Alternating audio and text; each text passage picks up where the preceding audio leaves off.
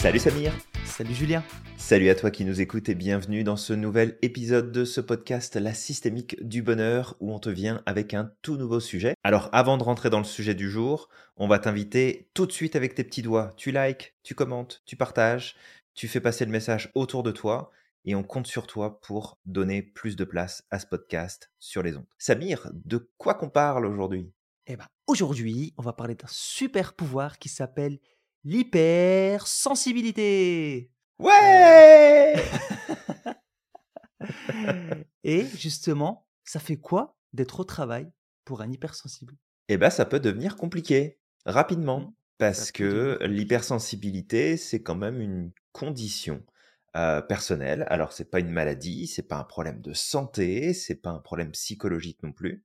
C'est vraiment une condition, c'est un mode de fonctionnement qui peut être plus ou moins fort selon les personnes et qui peut être un véritable challenge sur le lieu de travail. Et bah, peut-être que toi qui nous écoutes, si tu es un ou une hypersensible, eh bien peut-être que tu vas trouver certaines réponses et un certain éclairage finalement sur pourquoi peut-être pour toi aussi, eh bien le milieu du travail est compliqué et on va te donner des astuces sur comment mieux gérer tout ça pour que bah, ta carrière professionnelle, si jamais tu travailles pour le compte d'une entreprise, que tu as un patron, un ou une manager, que finalement tu, tu es dans une équipe de travail, bah, comment est-ce que tu peux faire pour mieux gérer ton quotidien et moins en fait subir ton hypersensibilité au travail? Peut-être Julien de définir euh, l'hypersensibilité pour les personnes qui connaissent pas. Alors oui, Samir, en fait, il y a plein de façons d'expliquer ce qu'est l'hypersensibilité. Ici, on va essayer de prendre la définition peut-être la plus simple. L'hypersensibilité est une suractivation de notre capacité à ressentir les choses qui sont autour de nous et à l'intérieur de nous. D'un individu à l'autre, on peut avoir de l'hypersensibilité qui va se faire sur l'un des cinq sens, et souvent c'est rarement un seul. Donc une hypersensibilité visuelle, auditive, olfactive, gustative, tactile, mais il y a aussi une hypersensibilité au niveau du système émotionnel. Et en fait, ce qui déclencherait chez une personne une réaction normale, entre guillemets, eh bien chez un ou une hypersensible, l'expérience va être démultipliée par plus ou moins beaucoup. Et en fait, toi peut-être qui n'es pas hypersensible et qui écoute ce podcast à cet instant, quand tu vas regarder peut-être une scène de film, tu vas regarder une publicité, tu vas regarder un paysage qui t'apporte peut-être quelque chose de positif, eh bien tu vas avoir un sourire qui va s'installer, tu vas avoir un sentiment peut-être de plénitude qui va arriver. Eh bien lorsqu'on est hypersensible, et encore une fois, il y a des degrés d'hypersensibilité, mais quand on est hypersensible, eh bien en fait, toi, cette expérience que tu vas vivre avec une certaine présence, mais en même temps un certain recul, va occuper tout l'espace chez l'hypersensible et va déclencher des émotions, va déclencher des ressentis, va déclencher des perceptions qui vont vraiment occuper énormément d'espace mental et sensoriel. Et c'est ça aussi qui peut être très déstabilisant. Donc, si jamais toi qui nous écoutes, tu es hypersensible ou que tu ne l'es pas, peu importe, c'est de bien comprendre que quelqu'un qui est hypersensible et qui va peut-être démontrer parfois des réactions très intenses émotionnelles que cette personne elle-même ne comprend pas et que toi, si tu n'es pas hypersensible, bah, que tu ne comprends pas non plus. Prendre le raccourci de dire oh là là, euh, sois pas aussi euh, affecté, prends de la distance, c'est pas grave, t'as pas besoin de réagir comme ça. C'est vraiment important de comprendre que c'est pas un choix quand on est hypersensible que d'avoir des émotions qui prennent toute la place et des sensations qui occupent tout notre espace mental. C'est vraiment quelque chose qu'on subit et qu'on n'a pas demandé. C'est comme si tu demandais à une personne atteinte d'un handicap qui est dans un fauteuil roulant et qui peut pas marcher, lui dire bah écoute bouge-toi le cul là pour monter les marches, tu sais tu mets un pied devant l'autre puis ça va aller là. C'est exactement la même chose. C'est un jugement et ce jugement bah en plus va venir affecter le les émotions parce que ça va remettre en question des besoins de d'écoute, de respect, de reconnaissance et ça va en, fait encore démultiplier le truc. Donc l'idée ici, ça va être de se concentrer sur l'hypersensibilité au travail, mais voilà, de, de bien comprendre que ça n'est pas un choix et que même si l'hypersensibilité est un cadeau de la nature à plein des niveaux, il y a d'autres moments où bah, les hypersensibles aimeraient bien ne pas être aussi sensibles à certains moments et qu'encore une fois, c'est pas un choix. Exactement, Julien. Et tu vois, pendant que tu parlais, euh, bah forcément, parce que toi aussi, tu es hypersensible, je le suis aussi, je l'ai appris surtout ces dernières années, je ne le savais pas avant. Avant, j'avais l'impression que, mmh, en fait, pour moi, tout le monde était comme moi, mais je comprenais pas quand les gens venaient me dire mais pourquoi tu es trop sensible? Pourquoi tu es comme ça? Pourquoi tu réagis de cette manière-là? Je disais mais en fait, vous auriez réagi de la même manière. Mais eux, ils réagissent pas de cette façon. Et je dis non, mais en fait, on est en train juste de me dire ferme-la, quoi. C'est juste ça. J'ai compris qu'on était différents. Et ça me rappelle, tu sais, quand tu parlais justement des émotions qui prenaient toute la place, bah ça peut, tu sais, ça peut être juste pleurer à chaque fois que tu regardes un film. Tu sais, je, je sais qu'à chaque fois qu'on regarde un film avec ma femme, on finit en pleurs, mais très souvent, parce qu'on aime bien aussi les films inspirants. Et on se regarde, on fait, mais pourquoi on regarde toujours des films qui font pleurer? Et parce que ça prend vraiment beaucoup de place, ça nous prend dans les tripes en fait. Mais des fois aussi, ça peut être de pleurer pour quelque chose qui pourrait paraître insignifiant pour certains, mais pour moi, ça prend de l'espace. Je me rappelais quand je travaillais, par exemple, j'attendais le bus. Une fois, j'étais juste assis et je voyais un oiseau, tu vois, qui était en train de, de se balader et qui mangeait, tu sais, du plastique. Même pas du, c'était pas du plastique, mais c'était des bricoles qu'il y avait par terre. Et je sais pas, il m'a fait, il m'a fait de la peine et je me suis mis à chialer comme ça sur ce banc. Et tu sais, tu regardes à droite à gauche pour dire, j'espère qu'on m'a pas vu, on va dire que je suis fou. Euh, tu vois, des fois, ça peut être rien, mais nous, ça nous prend, en fait. Y a quelque chose derrière qui vient nous toucher en profondeur. Et là, on parle de ça, mais ça peut être toute forme d'émotion. Euh, ça peut être le stress, ça peut être l'anxiété, ça peut être aussi les émotions des autres, parce que en tant qu'hypersensible, très souvent, on est des éponges émotionnelles. Encore une fois, il y a plein de degrés d'hypersensibilité, il y a plein de types d'hypersensibilité différents mais il y a quelque chose qui revient souvent, c'est le fait d'être des éponges émotionnelles. C'est-à-dire que quand tu vas être avec une personne, peut-être qu'elle ne le montre pas, peut-être qu'elle ne le dit pas, peut-être qu'elle va être en train de rire, mais inconsciemment, tu vas ressentir que ça va pas chez cette personne. Tu vas être capable de capter justement potentiellement certains détails qui vont faire que tu vas sentir que cette personne ne va pas bien. Et parfois, ben, du coup, l'émotionnel de la personne va t'affecter et d'un coup, tu as ton humeur qui va changer, tu as tes émotions qui vont changer, mais tu comprends pas pourquoi.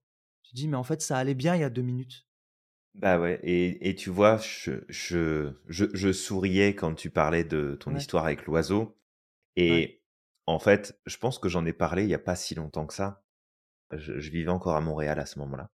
J'étais en train de me promener et je me souviens être passé, bah, il n'y a, pas beaucoup de pigeons, même s'il y en a de plus en plus à Montréal. Il y a beaucoup plus mmh d'écureuils que de des, rats, comme ils disent ici, que des euh, que des que des pigeons, mais il y en a quand même. Et tu sais, j'ai pas une affection particulière pour les pigeons là. C'est pas c'est pas un animal avec lequel j'ai envie de m'asseoir et puis de discuter, par exemple. je, je, préférais le faire avec un écureuil, à choisir. C'est les ancêtres des dinosaures quand même. c'est les descendants des dinosaures, Julien. Absolument. Mais je, me souviens en fait de, de, ce moment et possible que sur cette journée-là, bah, j'étais peut-être un petit peu fatigué. Il y avait d'autres choses probablement qui étaient en jeu. Mais je me souviens, je passe, puis il y a comme un, un, parterre donc avec des fleurs, avec de l'herbe, etc.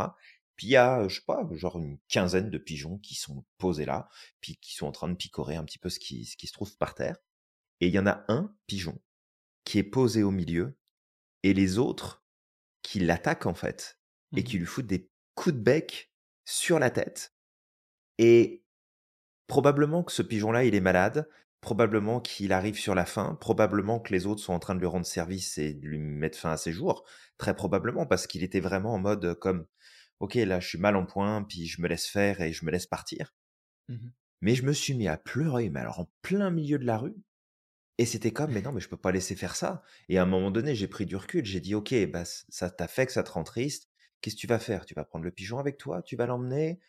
Puis tu, tu, vas le laisser, euh, tu sais, mourir de son côté? Ou alors est-ce que tu laisses la nature faire les choses? Et tu sais, on a tendance à beaucoup transposer les comportements et les attitudes humaines sur les animaux. Exactement. Et en fait, je me suis corrigé et j'ai dit, regarde, c'est la nature, il n'y a rien de mal à ce qui est en train de se passer là.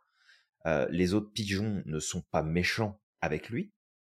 C'est juste les règles de la nature. Fait que respire un grand coup, avance, et en fait, j'ai pleuré pendant cinq minutes, et après, bon, c'est passé, mais ça m'a travaillé pendant plusieurs jours. C'est resté dans, le pauvre pigeon, quoi, j'aurais peut-être pu faire quelque chose, j'aurais pu l'aider. Et tu sais, sur le papier, c'est comme tu racontes ça à quelqu'un, puis tu sais, tout dépend de la personne que tu as en face de toi. Tu sais, la, personne, elle peut se dire, mais ici, ça, ça va aller. Il, a atteint, il, a fumé quoi? Mais c'est ça, il, a fumé quoi, le mec? Et, et en fait, c'est cette hypersensibilité-là que tu décides pas d'avoir, ou finalement, il y a des choses qui t'affectent plus que d'autres. je reprends un truc tout con, mais j'ai été au cinéma il n'y a pas si longtemps que ça quand le nouveau film Avatar est sorti. Moi, je suis désolé, mais j'étais furax dans la salle de cinéma quand je me suis retrouvé dans la scène où il y, a cette espèce de connard, parce que j'ai pas d'autre mot, qui s'en prend à ce qui représente pour nous une baleine, mais j'étais mais furax sur mon siège. Je pense que j'aurais pu retourner la salle de cinéma. Et, je le sais très bien que c'est moi que ça affecte à ce moment-là. Mais je peux te dire que les gens qui étaient à côté de moi à ce moment-là, ils ont bien compris que j'étais en colère. Ah bah parce, parce qu'intérieurement, c'était comme. Mais putain, quoi, mais, mais sérieusement. Et je soufflais et je pestais sur mon siège. Alors, j'essayais de pas faire de bruit parce que moi, j'ai horreur de ceux qui, qui tapent la jazette là dans une salle de cinéma. Si t'as envie de causer, tu sors de la salle. Et, et d'ailleurs, j'aurais peut-être une, une, une anecdote à vous partager un de ces jours là-dessus. J'ai fait rire toute une salle de cinéma, mais c'est correct, c'était vraiment très drôle. Mais je, vous raconterai ça un jour. Mais c'est pour dire qu'il y a des choses qui viennent nous chercher quand on est hypersensible et on le choisit pas. Et même si on a conscience que c'est en train de prendre de la place, eh ben on, on gère ça du mieux qu'on peut. Mais des fois, ça prend tellement de place que ça prend le dessus. Et c'est pas pour autant que on est hystérique, c'est pas pour autant qu'on est fou, c'est pas pour autant qu'on a un problème. C'est juste qu'on perçoit et qu'on connecte avec le monde à un niveau de profondeur qui est tellement différent de la plupart des gens que, en fait, j'ai presque même des fois envie de dire que j'ai de la peine pour les gens qui sont pas hypersensibles parce qu'ils passent à côté d'une profondeur de connexion avec la nature, avec les animaux, avec les paysages, avec l'art, avec la musique, avec les films, avec les autres, et je trouve ça tellement dommage que ce soit pas accessible à tout le monde, cette profondeur-là. Parce que oui, c'est problématique dans certaines situations, mais dans d'autres, ça te fait vivre des expériences tellement plus intensément que, bah, voilà. Ouais. Bah d'ailleurs, Julien, rappelle-toi quand on était en croisière les deux derniers jours, ce qui s'est passé. À un moment, on était assis sur le, sur le transat, on attendait que le jacuzzi se libère. Et je me suis mis à chialer d'une violence, un truc qui est venu du passé, du futur, j'en sais rien, mais c'est un truc de ouf, quoi. Et tu sais, au début, je, faisais, je le faisais en, douceur, tu sais, mmh pas envie que. Et puis à un moment, Julien, il me voit en train de pleurer comme un gamin. Et je fais, écoute, Julien, je sais pas ce qui m'arrive. C'est juste, tu sais, en fait, vu qu'on arrivait vers la fin, je pensais à toutes les personnes qu'on a rencontrées, même avec qui on n'a pas parlé. Hein. Tout à le personnel du bateau, ceux qui nous, ont, qui nous servent lorsqu'on mange, certaines personnes juste qu'on a croisées même ne serait-ce que cinq minutes. Et tu sais, je, pensais à toutes ces personnes et je me disais, c'est fou, en fait, comme sur toute une vie, il y a des moments où tu crées, tu, en fait, tu rencontres des personnes, tu crées des petits liens comme ça, et en fait, tout le monde part dans son coin après, et, et on mmh. se reverra plus, mais quelque part, en fait, ça reste lié. On se rappellera, les, enfin, potentiellement qu'on se rappellera de certaines personnes. Bref, je suis rentré dans un truc très profond ça a duré même pas deux, deux secondes en fait. Cette, cette ouais, ça a duré quelques instants, mais, mais c'est ça, c'est venu. bah, c'est ok. Et puis tu sais, j'ai même si après j'ai pas eu la même la même réaction émotionnelle que toi, c'est sûr que je le ressentais à ce moment-là. Puis oui, tu sais, ça nous affecte. Et, et c'est ça aussi, c'est de comprendre que même en étant hypersensible, tu vas pas être sensible sur les mêmes choses que les autres. Il y a des choses qui vont venir te chercher parce que c'est dans tes valeurs, c'est dans tes besoins, c'est dans tes critères de pensée. Et d'un hypersensible à l'autre, bah, tu sais, il y a des choses qui vont se passer différemment. Alors, c'est sûr que à un moment donné, il y a aussi ta propre gestion de comment tu gères toi tes émotions, les émotions qui appartiennent à l'autre. Et tu vois, ça me fait penser au post auquel tu avais réagi sur LinkedIn puis ah tu m'en avais parlé, puis que j'avais été réagir aussi. oui, oui, bah, j'ai partagé le même sentiment que toi. J'ai mis du temps pour en sortir de l'émotionnel.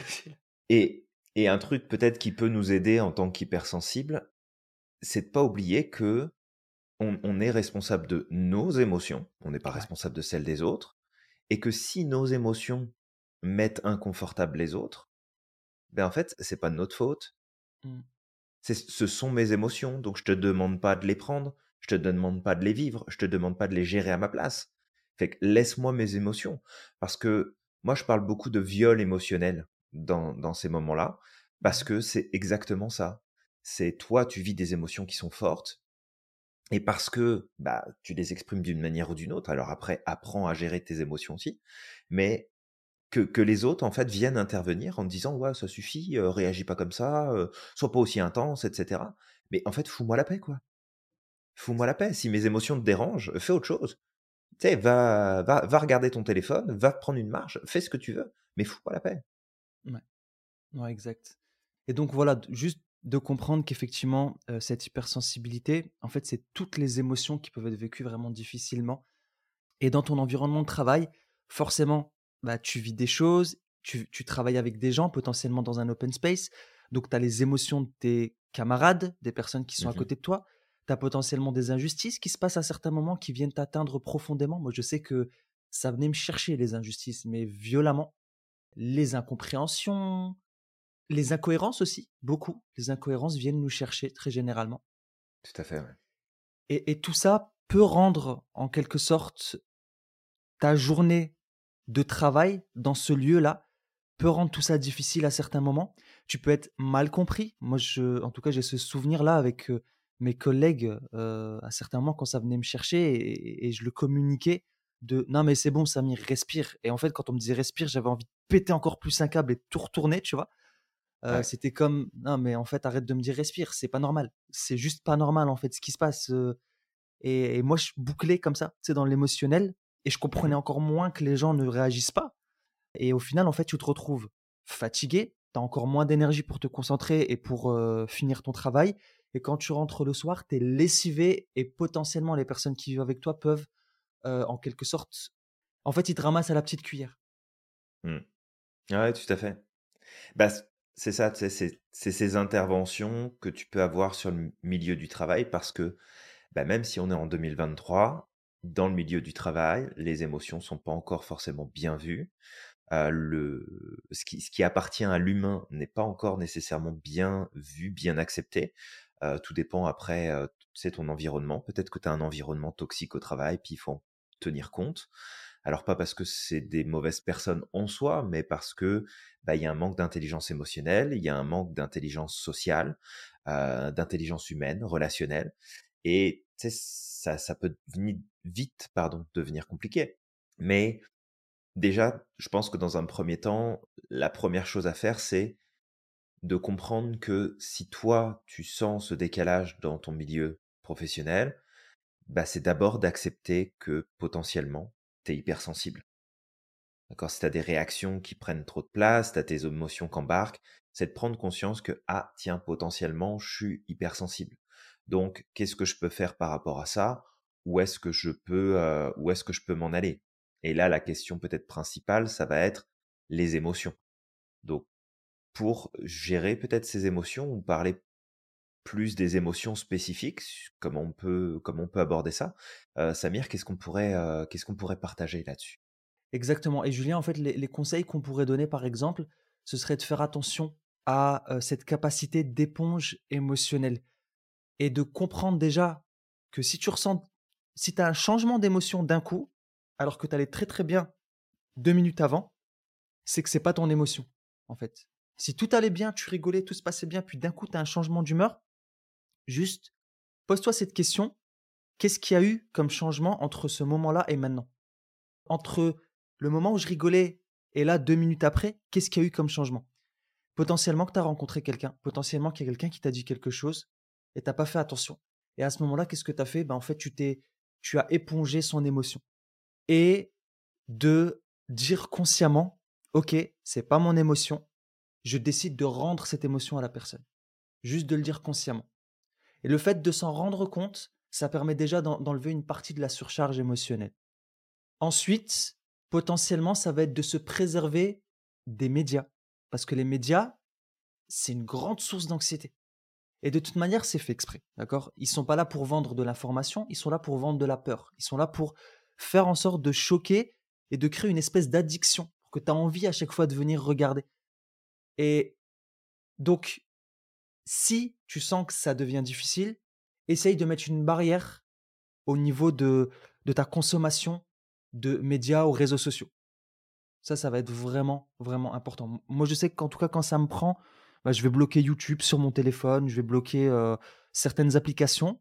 Je vais faire une cure parce que justement, le truc, c'est que quand tu es parti comme ça dans ton émotionnel et que derrière, en fait, tu continues de te faire attaquer, attaquer, attaquer, attaquer, bah, ce qui se passe, c'est qu'au bout d'un moment, tu vas finir par exploser, en fait. Donc, dès que tu sens que ça commence à partir, hop, tu mets une barrière. Potentiellement éviter les personnes toxiques pour ne pas être la poubelle émotionnelle. C'est-à-dire que si tu as des gens qui sont tout le temps en train de se plaindre, qui sont tout le temps en train de critiquer les autres, bah ces gens-là, mets une barrière avec eux parce que honnêtement, ils coûtent énormément en termes d'énergie. C'est horrible. Je me rappelle en tout cas au travail, ouais, au travail, tu vois, il y a, j'aimais bien, tu sais, prendre des pauses avec les collègues et tout ça, mais tu sais, bon, je vais y aller aujourd'hui, ça se passe bien, puis demain, ça commence à parler sur les gens, puis le, jour d'après, ça parle sur les gens.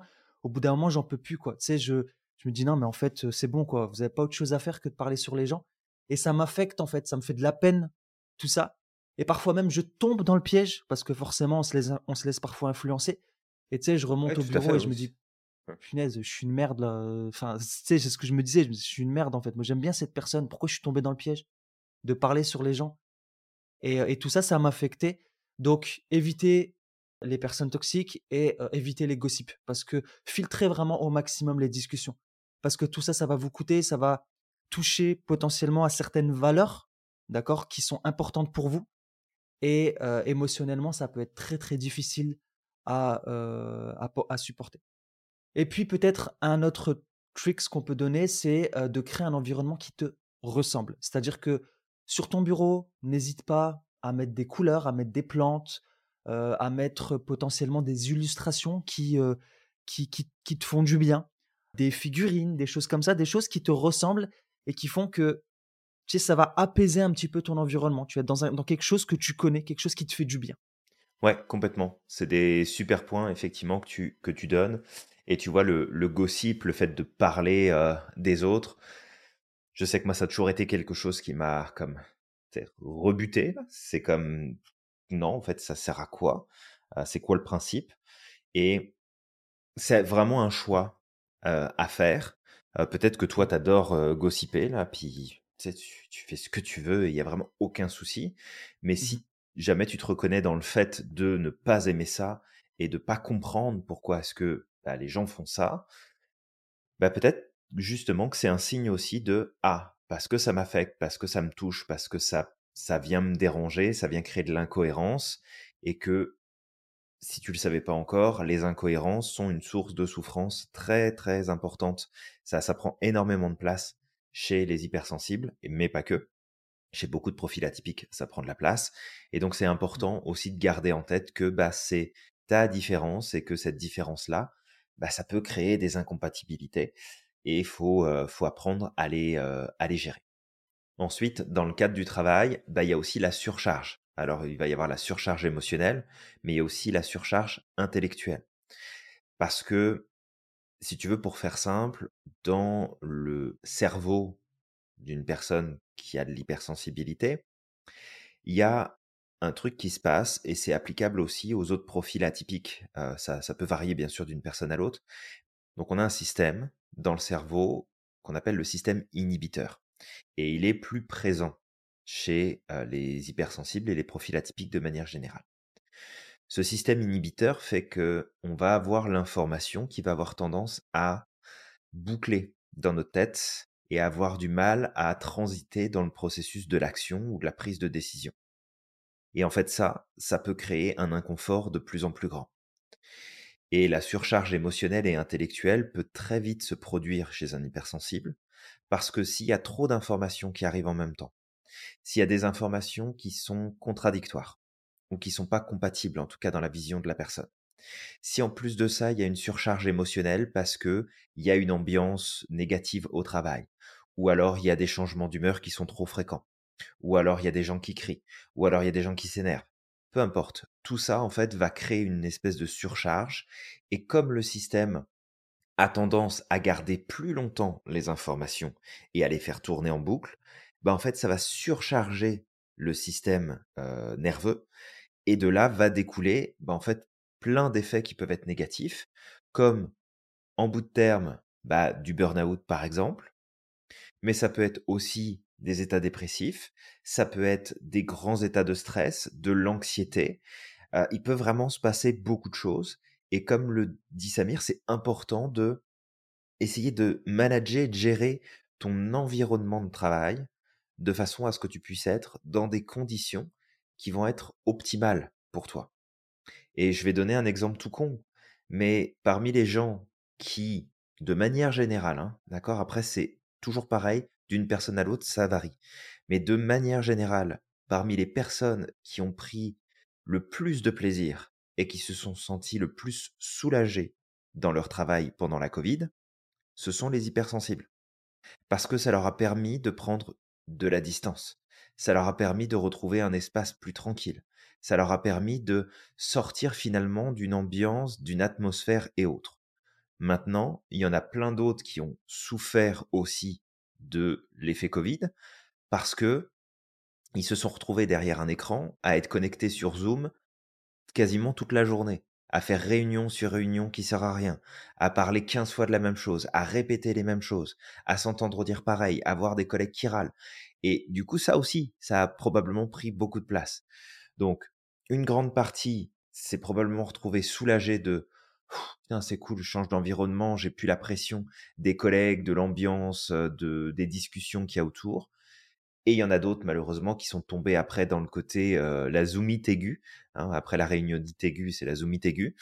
Bah, on s'est retrouvé avec des trucs qui servent à rien et en fait qui drainent l'énergie. Donc, toi qui nous écoutes, si tu sais que tu as tendance à te retrouver en surcharge mentale et émotionnelle, prends du recul et essaye de voir qu'est-ce qui te coûte le plus dans ton environnement de travail pour que tu puisses prendre de la distance et peut-être gérer différemment ton temps, gérer différemment tes actions, tes activités, organiser de quelle manière l'information arrive jusqu'à toi? Ça, c'est vraiment important de prendre conscience que tu as quand même du pouvoir là-dessus et que c'est aussi à toi de t'exprimer sur ces points-là pour que ça devienne plus confortable. Du coup, Samir, qu'est-ce que tu peux apporter sur la communication ici pour aider bah Effectivement, la, communication, ça va être un point central parce que comme on l'a expliqué, c'est que l'hypersensible est très connecté à ses émotions. Ses émotions peuvent prendre énormément de place. Donc, mmh dans un premier temps, ce qui va être important de faire, c'est de d'apprendre à communiquer sur ses émotions. D'ailleurs, ça peut être très problématique si on a un hypersensible qui soit un, un, un soi fort, par exemple, qui n'aime pas communiquer ses émotions, qui veut montrer qu'il est fort, etc. Donc, le tout, ça va être de se réconcilier avec ses émotions. C'est correct. C'est correct d'avoir des émotions qui prennent toute la place. C'est correct d'être émotif comme ça. C'est pas une faiblesse. Au contraire, je dirais même plus que c'est une force. Et de tout, le tout, ça va être de se réconcilier avec ça et d'apprendre à communiquer ses émotions. Communiquer ce qu'on a sur le cœur. Ensuite, deuxième point, ça va être d'éviter de tomber dans le triangle de Karpman. Alors, comme on l'avait déjà expliqué dans notre podcast, un spécifiquement, le triangle de Karpman, il y a trois positions euh, dedans. Ça s'appelle aussi le triangle dramatique. Il y a trois positions, voire même trois acteurs. Le persécuteur, le sauveur, la victime. Et du coup, de ne pas tomber là-dedans, de ne pas se mettre en posture de victime, de ne pas se mettre en posture de sauveur, de ne pas se mettre en posture de persécuteur. Oui, effectivement, Samir, et peut-être, alors même si on en a déjà parlé très rapidement, c'est quoi ce fameux triangle? Il est à l'origine de nos conflits, trois postures comme tu l'as dit. Euh, donc euh, la posture de victime, la posture de persécuteur, la posture de sauveteur ou de sauveuse, sauveur. Euh, ces trois postures-là, c'est vraiment de comprendre que de par notre hypersensibilité, bah, dans le cadre du travail, on peut rapidement être amené à essayer de gérer les problèmes des autres parce que bah, la situation nous est inconfortable et qu'on a envie bah, de retrouver un certain équilibre, donc de contribuer en fait au bien-être de l'autre. Et euh, si c'est pas demandé, bah, on risque de tomber dans la persécution. On veut jouer le sauveur, mais en fait on tombe dans la persécution. L'autre ne nous donne pas forcément les signes de reconnaissance non plus par rapport à ce qu'on a mis en place, donc il devient notre propre persécuteur, et du coup, nous, on redevient la victime à nouveau à sa place, et en fait, ça tourne comme ça en boucle. Fait qu'on en avait déjà parlé dans des précédents podcasts, et je crois d'ailleurs qu'on avait un podcast, un épisode, Samir, Ouais, euh, début, sur le euh, triangle de Cartman dans les tout premiers épisodes. ouais, tout premier. Fait qu'on va t'inviter, toi qui nous écoutes, si jamais t'as pas été au tout début de nos premiers podcasts, bah de revenir en arrière et peut-être prendre le temps de t'arrêter sur justement l'origine des conflits, le triangle de Karpman et comment sortir finalement de cette posture-là. Ouais, exactement. Euh, alors, juste comme ça, pour ajout, comment on fait pour ne pas tomber dedans ben, On rentre pas dans le conflit, en fait. Voilà. Et aussi, si on est dans le conflit, on en sort. Et stop, on sort du, du triangle. Ensuite, ça va être d'apprendre à communiquer ses mécontentements et ses besoins. Parce que, ben, on l'a déjà dit, les émotions sont pas biodégradables. Donc, quand tu vis quelque chose, tu vis un mécontentement, une frustration, et que tu le gardes pour toi, et c'était ça le, justement, il y a pas longtemps, Julien, on en avait reparlé, ce fameux post sur LinkedIn qui m'avait, euh, qui m'avait énervé. Hein, vraiment, ça m'avait mis dans un état euh, abusé, quoi. J'étais vraiment énervé euh, d'une personne qui disait qu'en fait, euh, les personnes qui ne communiquaient pas leurs émotions, c'était les personnes les plus bienveillantes qui existaient au monde. Ou je, enfin, je sais plus ce que c'était réellement. Ouais, c'était un peu dans ce style-là. Ouais. Ouais. Mm. Et, et en fait, il y avait des commentaires en dessous de personnes qui étaient d'accord. Il y avait certaines personnes aussi qui disaient ouais, mais en fait, ouais, d'accord, mais c'est le meilleur moyen de développer des maladies mentales et psychosomatiques. Et on a répondu, toi et moi, Julien, c'est que ça va être important de communiquer. Tout ce que tu vas garder en toi, à un moment ou l'autre, bah, ça va se transformer. D'accord? Ça va se transformer et ça va te faire du mal. Tout D'accord à fait. Et Complètement. tu vois, moi, j'ai pour souvenir toutes ces fois où j'avais pas envie de vexer des gens parce que tu sais, ils m'ont dit des choses qui m'ont fait de la peine. Ils m'ont, euh, ils m'ont potentiellement manqué de respect à certains moments et puis tu sais, j'avais pas envie de rentrer dans le truc et, et j'ai gardé et j'ai rien dit, j'ai rien dit, j'ai rien dit, puis ça s'est reproduit, puis j'ai rien dit. Et puis à un moment ou l'autre, c'est peut-être quatre ans euh, plus tard de, de balancer à la personne d'un coup tout ce qu'elle m'a fait les années précédentes et tu sais la personne qui est là et qui te regarde limite ah t'es encore là-dedans toi? Bah ouais je suis encore là-dedans parce que je te l'ai jamais communiqué. C'est que en fait on est des volcans. Si tu gardes ça tu vas te transformer en volcan un, un jour ou l'autre et ça va exploser. Et le problème c'est que la personne qui est en face de toi vu que tu lui communiques pas tout de suite elle va pas comprendre si tu lui dis cinq ans après euh, ce que tu m'as fait à ce moment-là ça m'a fait mal euh, tu vois je me suis senti comme ça elle va pas comprendre donc Bah ouais. apprends à communiquer tout de suite si possible ouais Là, c'est un super point, effectivement. Et de toute façon, alors on en parle assez souvent quand même, justement, de ces règles de communication, comment communiquer plus efficacement. Ouais. Toi, Samir, bah, tu as un programme, je crois, sur lequel tu es en train de travailler, justement, pour apporter de l'information en plus euh, sur la communication. Donc, euh, n'hésite exact. pas à, à suivre aussi Samir euh, par rapport à ça, parce qu'il aura sûrement plein de choses à t'apporter. Euh, fait que le point suivant, c'était le besoin de sens. Alors le besoin de sens, il est énorme chez les hypersensibles, euh, chez les profils atypiques de manière générale. De toute façon, Euh, on a un besoin de cohérence qui est très très fort. Alors déjà, on a du mal à gérer nos propres incohérences parce que ça peut nous mettre dans des états qui peuvent être parfois compliqués. Euh, mais en plus devoir gérer et accepter les incohérences des autres et les incohérences des systèmes dans lesquels on fonctionne, donc l'entreprise entre autres, ça peut devenir très très vite compliqué. Donc ici, ce qui va être important, c'est d'accepter de lâcher prise lorsque finalement bah, les autres font preuve d'incohérence ou lorsque notre environnement de travail n'est pas cohérent et exige de nous de suivre des procédures qui peuvent nous paraître complètement hallucinantes et complètement inutiles.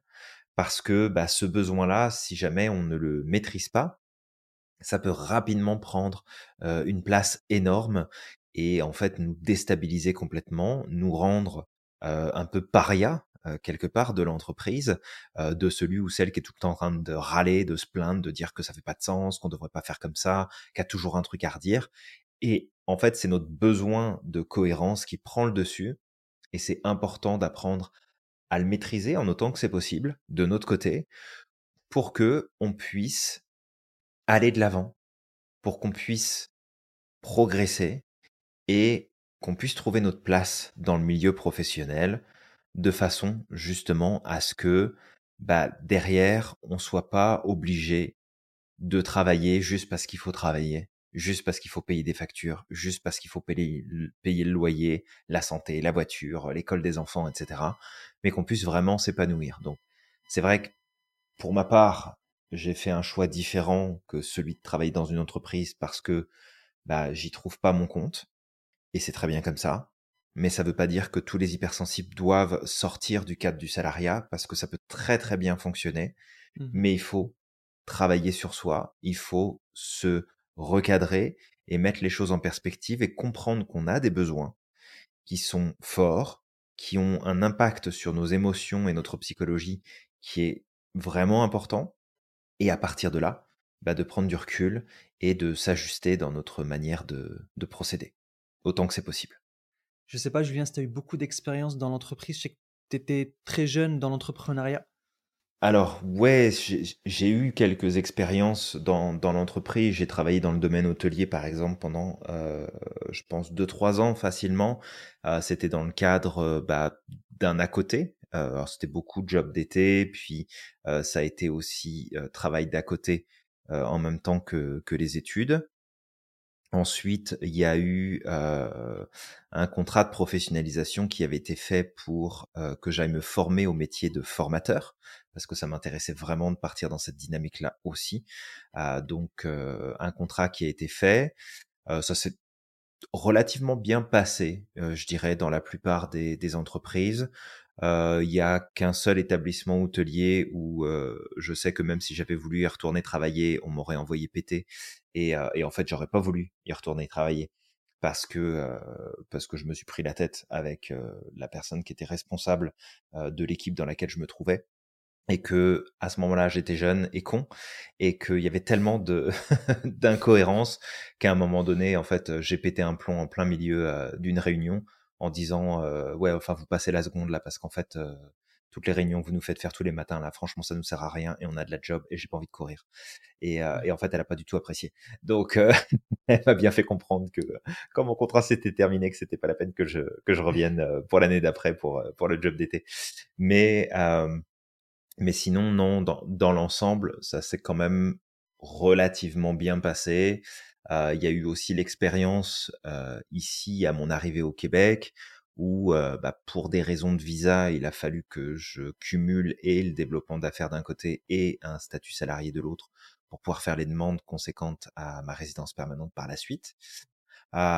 donc ça s'est quand même relativement bien passé dans l'ensemble, mais c'est certain que justement ce travail sur moi de gestion de mes émotions, gestion de mon besoin de cohérence, euh, gestion de mon besoin de sens, bah ça a quand même grandement aidé parce que sinon probablement que les expériences que j'ai pu avoir, même si ce sont des très courtes périodes au final, ça aurait été l'enfer quoi.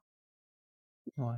Bah moi peut-être c'est vrai que moi j'ai fait dix ans dans une même entreprise et ce besoin de sens m'a fait énormément de mal parce qu'effectivement, tu vois des choses qui sont incohérentes, même dans ton métier, hein, tu fais des choses et tu dis, mais à quoi ça sert réellement?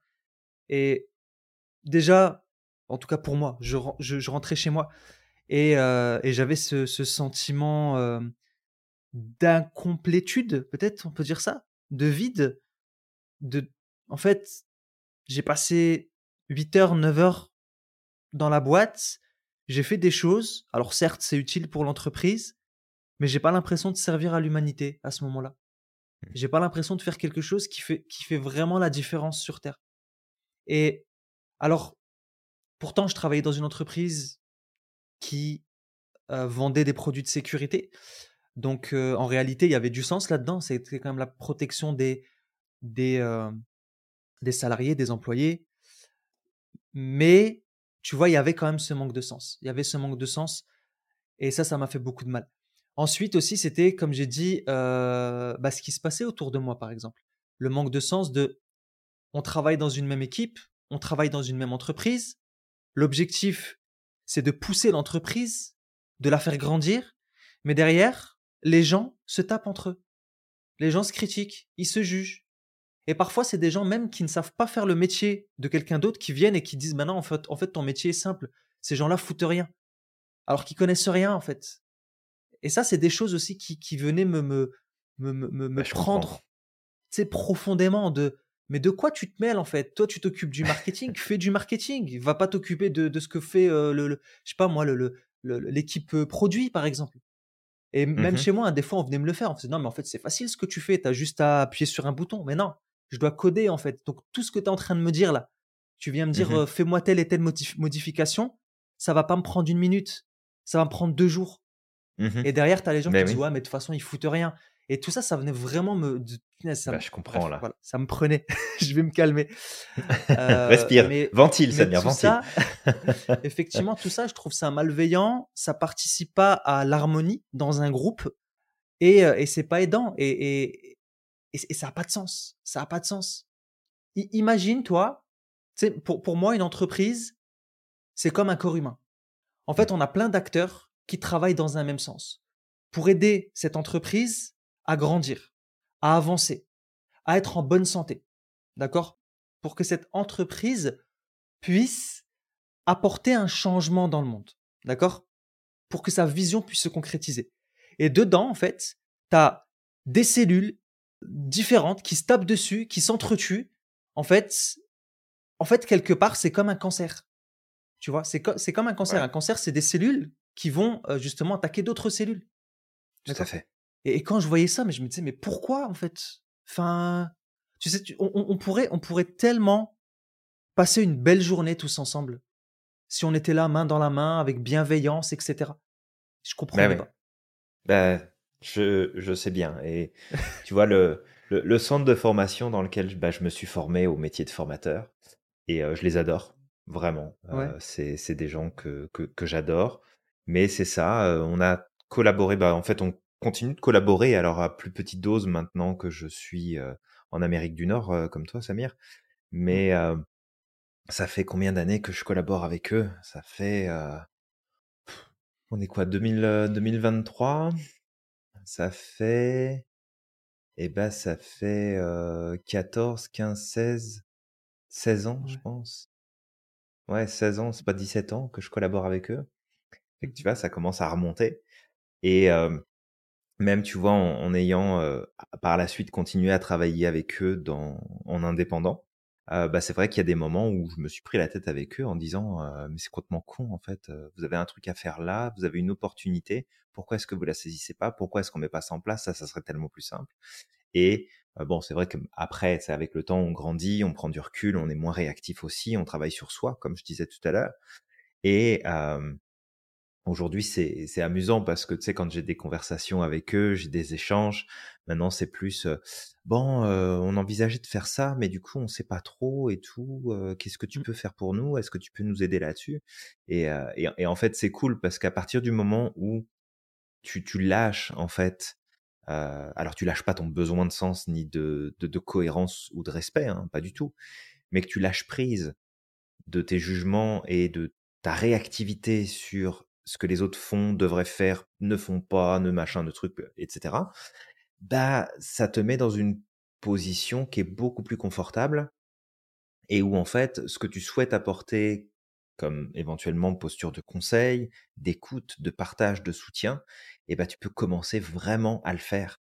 Et toi qui nous écoutes là dans ce podcast, si tu es hypersensible et que tu travailles dans une entreprise et que tu te retrouves dans cette dynamique où tu te sens comme coincé, pris au piège alors que tu voudrais quelque chose de plus humain, ben, en lâchant prise sur tes réactions, sur ta réactivité et ces besoins-là, ben, tu vas te rendre compte que probablement l'environnement autour de toi va se réorganiser et te permettre de prendre cette place-là. Est-ce que ça va être facile? Non. Est-ce qu'il y aura de la résistance? Sûrement. Mais il y a, y a vraiment des possibilités, mais il faut que ça vienne de toi. Là, c'est vraiment important. Ouais, exactement. Exactement. Je, je m'excuse encore parce que quand j'étais en train de parler tout à l'heure, je partais dans tous les sens. J'avais du mal à trouver mes mots parce que j'étais vraiment connecté à l'émotionnel j'ai vu ça, oui. J'ai vu euh, ça. Heureusement que que j'étais pas dans la même pièce, hein, parce que ça aurait pris cher. Hein. Putain. Bah, c'est juste que je trouvais ça hyper malveillant en fait. Voilà. Après, c'est aussi encore une fois mon caractère hypersensible parce que quand je parlais avec d'autres personnes, ok, ils trouvaient ça incohérent, mais ça les impactait pas plus que ça. Tu vois, c'était euh, bon, Mmh ok, euh, voilà, c'est ok, c'est tout, on va, on va faire, on va faire avec et puis, euh, et puis c'est tout. Mais, Tout mais fait, oui, je trouve, je trouve que tu sais, on pourrait tellement apporter de l'harmonie, et ce serait tellement plus aidant, justement, Mmh. euh, tu sais, de venir travailler dans un cadre où tu te sens bien, où tu peux avancer, où tu peux évoluer, plutôt que d'avoir des personnes qui viennent, euh, tu sais, bref, voilà, qui viennent critiquer, qui viennent gossiper sur des choses qu'ils ne connaissent pas. Euh, et ça rappelle l'effet de Kruger de toute manière. Euh, sinon, bref, on va passer sur un autre point. Euh, c'est potentiellement, c'est potentiellement euh, les, des petits tips euh, qu'on pourrait donner pour les hypersensibles. Alors, le premier tips que je pourrais donner, ce serait potentiellement de faire une activité physique parce que ça aide. Tu sais, quand tu sors de ta journée de travail, que tu as emmagasiné énormément d'émotions potentiellement négatives, de toxicité, ben, ça fait du bien d'aller se défouler. Ce défoulement, ce que Tout ça va faire, c'est que ça va transformer cette énergie-là. En fait, tu vas dépenser cette énergie émotionnelle que tu as euh, cumulée durant la journée Mmh et ça va te permettre forcément de te fatiguer, mais ça va te permettre de te dépenser et de pouvoir récupérer beaucoup plus effi- efficacement le soir. Mmh Aussi au travers de tout ce qui est biochimie, etc., tout ce que va te procurer en termes de biochimie le sport, euh, ça va vraiment te mettre dans un état émotionnel positif. Ensuite, peut-être le deuxième trick que tu pourrais donner, euh, deuxième tip que tu pourrais donner, Julien. Bah, ça va être de trouver des moments de calme parce que se ressourcer va être super important. Aller en forêt, marcher dans la nature, Ouais. te mettre au bord de la plage, aller au bord d'un lac, euh, marcher en montagne, peu importe. Vraiment prendre l'air. Et en fait, ici, ça va aider à te recharger, à te ressourcer. Et en grande partie, bah, ça va aider euh, à la production des neurotransmetteurs qui sont des neurotransmetteurs inhibiteurs et qui Mm. vont calmer les process de pensée, qui vont calmer le, le stress, la nervosité, qui vont vraiment t'aider à comme pff, souffler et te recentrer. Donc ça, ça va vraiment être important justement d'avoir euh, ce, cette, cette prise de recul. Tu sais, ça peut être te poser euh, à un café, ta paire d'écouteurs dans les oreilles, une musique tranquille, lire un bon bouquin. Il y, a, y a vraiment plein de choses que tu peux faire et, et en vrai, il y a que toi qui sais ce qui t'apporte le plus de positif. Fait donne-toi du temps et accorde-toi ce temps-là de façon presque systématique et obligatoire. De placer ça à ton agenda pour t'assurer de pas te laisser embarquer par les obligations, par le quotidien, ce qui va ensuite se refléter dans ton travail et dans ton activité, et qu'en fait ça peut être euh, ça, ça peut être vraiment problématique. Donc prends vraiment le temps de te ressourcer et de faire des pauses, c'est super important. Ouais, exactement. Et donc Samir, troisième point, qu'est-ce qui nous attend troisième point? Eh bien, c'est l'heure du placement de produits.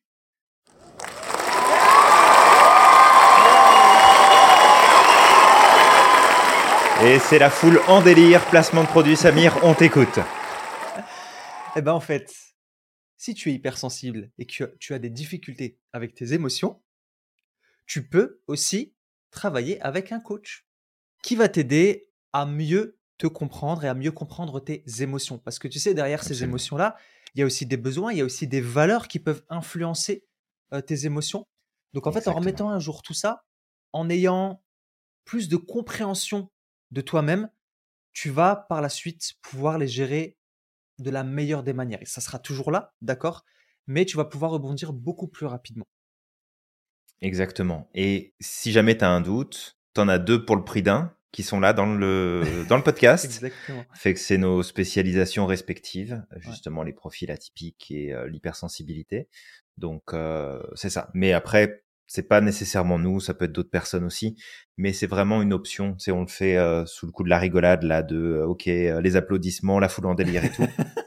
mais mais c'est mais c'est un vrai conseil là. C'est c'est vraiment quelque chose qui peut qui qui peut t'apporter un gros plus dans ta vie et de le prendre de le prendre vraiment au sérieux. Là. Ouais. Et l'important, c'est que tu prennes un coach qui, qui te convient, tu sais, qui match avec ta personnalité. Et surtout, Oui. un truc important, c'est un coach qui ne te met pas en posture de dépendance. D'accord? Quelqu'un Oui. ouais, quelqu'un qui va surtout t'amener à trouver tes propres réponses à toi et qui va pas te donner des conseils, qui va pas poser son ego, euh, qui va pas te dire quoi faire à 100%. Complètement. Ouais. Alors, ouais, il y a effectivement ce point-là. Merci euh, Samir pour cette précision très importante. Et du coup, bah, c'est euh, dans les autres euh, petites astuces qu'on te partage ici, et bah, c'est que t'es pas le centre du monde.